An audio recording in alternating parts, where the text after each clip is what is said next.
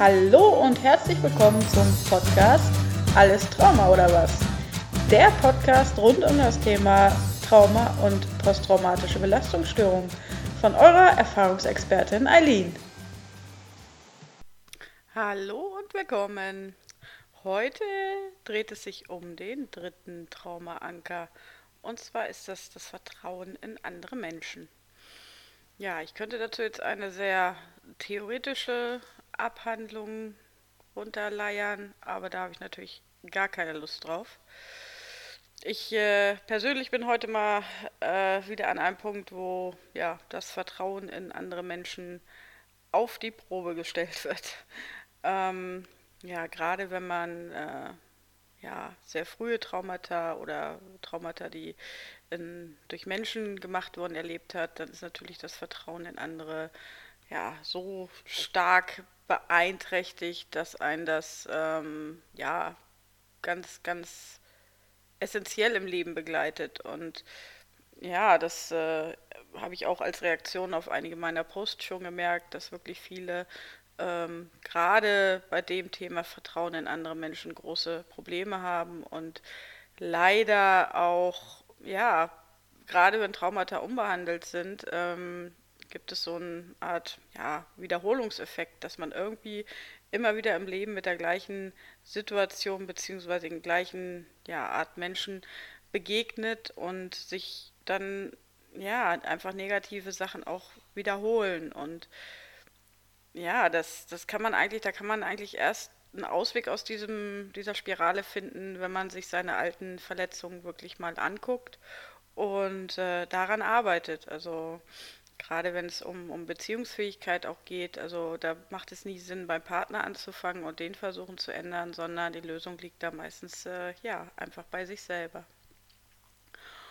Und ja, ein, ein wichtiger Teil zum Thema Vertrauen in andere ist natürlich auch, sich irgendwann ähm, Hilfe zu suchen und auch Hilfe zuzulassen. Und das ist heute gerade mal wieder bei mir so ein ja, Thema. Ähm, ja, ich habe auch lange überlegt, ob ich die Folge jetzt aufnehme oder erst ein, ja, morgen, denn ich habe heute Nachmittag einen ja, Termin bei meiner Osteopathin. Ähm, bei der arbeite ich jetzt so seit mh, hm, ja, zwei Jahren an den noch immer ja, vor allen Dingen damals noch immer vorhandenen körperlichen Symptomen.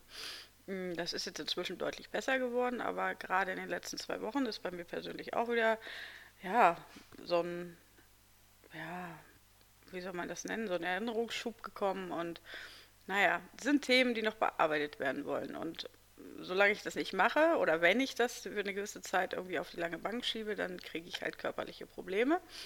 Und so ist es jetzt auch gerade wieder gewesen.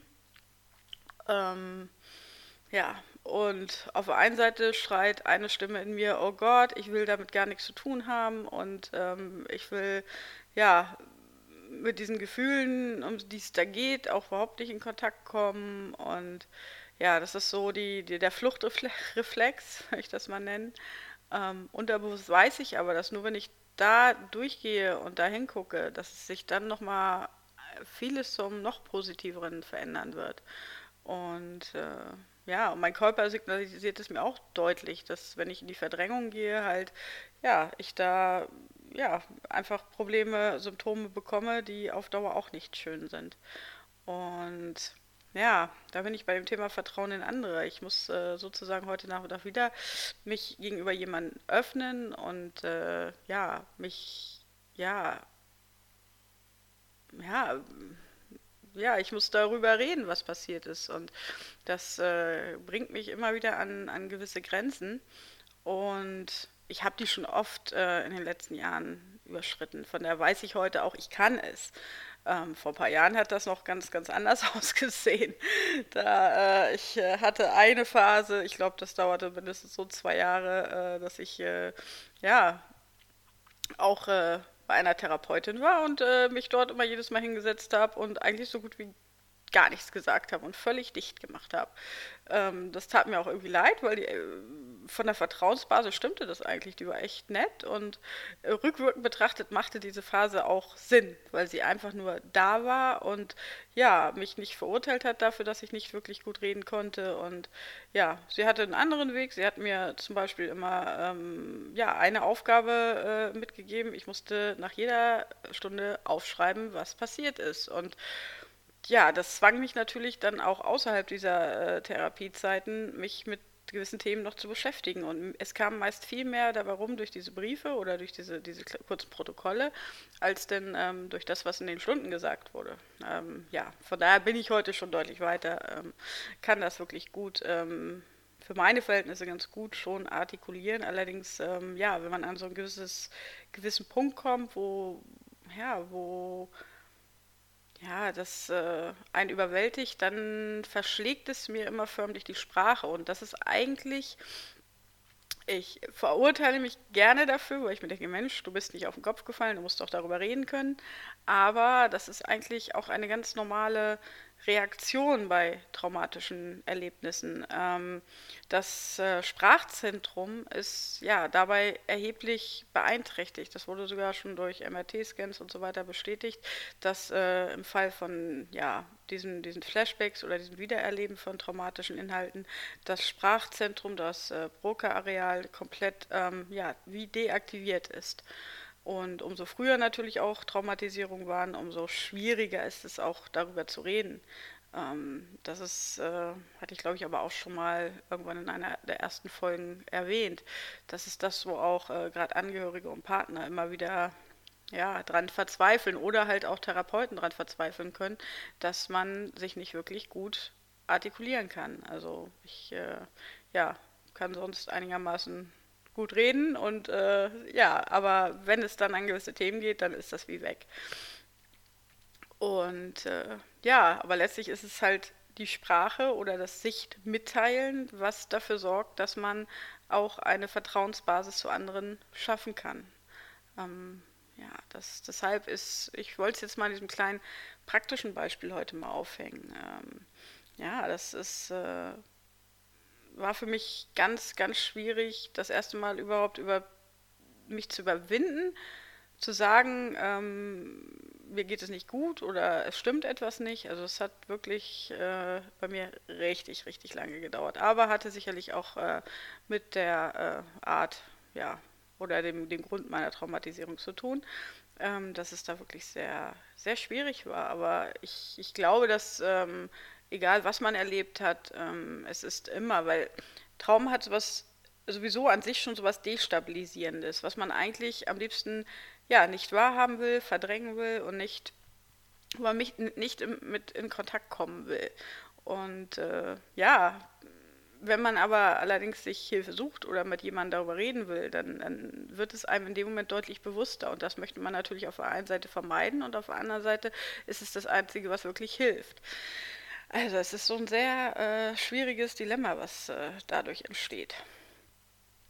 Ich kann nur Mut machen und wirklich äh, sagen, dass es sich lohnt, Vertrauen ähm, in andere Menschen zu investieren und äh, ja, sich auch gegenüber anderen zu öffnen. Weil das, äh, ja, wir sind nun mal, der Mensch ist ein Beziehungswesen, womit ich jetzt nicht unbedingt nur Partnerschaft meine, sondern generell soziale Beziehungen. Und wenn dieser Part sehr gestört ist, dann ja, ist es halt, ja, fehlt etwas ganz Wichtiges im Leben. Und ja, aber man kann halt tatsächlich auch, auch daran arbeiten, auch Vertrauen wieder zurückzufinden und ja, mit anderen Menschen auch wieder deutlich entspannter umzugehen. Also ich habe das nach wie vor gegenüber ja, unbekannten Menschen merke ich meine, in meiner ersten Reaktion auch immer, dass ich da sehr auf Abwehr gehe. Das versuche ich aber so ein bisschen zu ja, aufzuweichen. Aber nur weil ich mir, weil ich jetzt heute weiß, warum das so ist, kann ich es halt auch ähm, verändern. Und das ist halt das Problem, wenn Traumata unbewusst wirken, dann verhält man sich zwar so und äh, fragt, hinterfragt aber gar nicht warum. Und man setzt es so als gegeben voraus und ja, wundert sich, warum man dann immer wieder in, in problematischen Situationen auch landet. Von daher ähm, ja, ist dieser, dieser Weg dahin zu gucken, wo die eigentliche Ursache der zum Beispiel heutigen Abwehrreaktion liegt, ja, das ist so der Kern. Und man kommt da relativ schlecht alleine weiter. Also das, ähm, ja, man braucht zumindest irgendeine gute Begleitung, sei es äh, wirklich ein, ein, eine gute, ja, gute Freunde oder äh, Partnerschaft ist dann natürlich immer wirklich schwierig, weil Partner können eigentlich nur passiv unterstützend da sein. Die können einem nicht ähm, ja, bei der Traumabearbeitung helfen. Das ist, ähm, ja, wäre sehr vermessen. Das ist äh, zu, zu gravierend einfach ähm, für eine, das würde eine Partnerschaft, denke ich mal, in meinen Augen würde ich das, würde das nicht aushalten. Aber es gibt genug wirklich sehr gute, professionelle Helfer, ähm, und manchmal lauern die da, wo man es gar nicht erwartet. Ähm, ich hatte mich eigentlich nur wegen diesen äh, wiederkehrenden Rückenproblemen an eine Osteopathin gewandt und ja, musste feststellen, dass die diese Art der, der Körperarbeit eigentlich genau den letzten Baustein ausgemacht hat, der mir noch so fehlte. Und wo es mir jetzt, wo ich heute, wenn jetzt sowas wie zurzeit irgendwelche körperlichen Probleme auftauchen, wo ich dann wirklich hingehen kann und eigentlich in fast allen Fällen findet sich dann dort auch die Lösung. Und ja, dann ist es faszinierenderweise das Problem auch meistens nach einer Stunde auch behoben und ähm, hört dann auch auf. Ja, der Körper ist da sehr faszinierend. Das ist eigentlich auch schon ja, fast die, die Überleitung zu dem, zu dem nächsten Traumaanker. Das ist der Körper. Da gehe ich dann beim nächsten Mal etwas mehr drauf ein. Ähm, ja, heute soll es das erstmal zum Thema Vertrauen in andere ja, kurz gewesen sein. Wie gesagt, es gibt viele, viele theoretische Abhandlungen zum Thema Vertrauen und ja, aber das ist so ein Thema, das kann man sich nicht, da kann man viel drüber lesen oder viel drüber ähm, philosophieren. Es ist etwas, was gelebt werden muss. Und ja, umso mehr man sich abschottet, umso mehr man sich ähm, vor andere Menschen zurückzieht, umso schlimmer macht man es eigentlich.